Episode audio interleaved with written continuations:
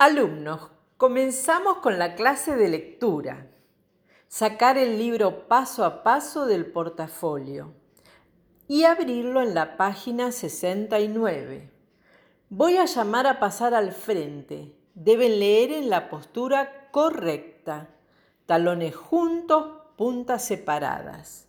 Veremos cómo de esa manera tendrán la espalda recta.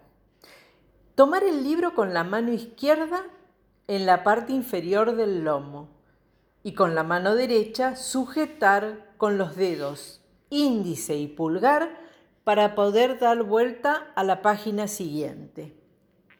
Sin salivar los dedos por el tema de la higiene.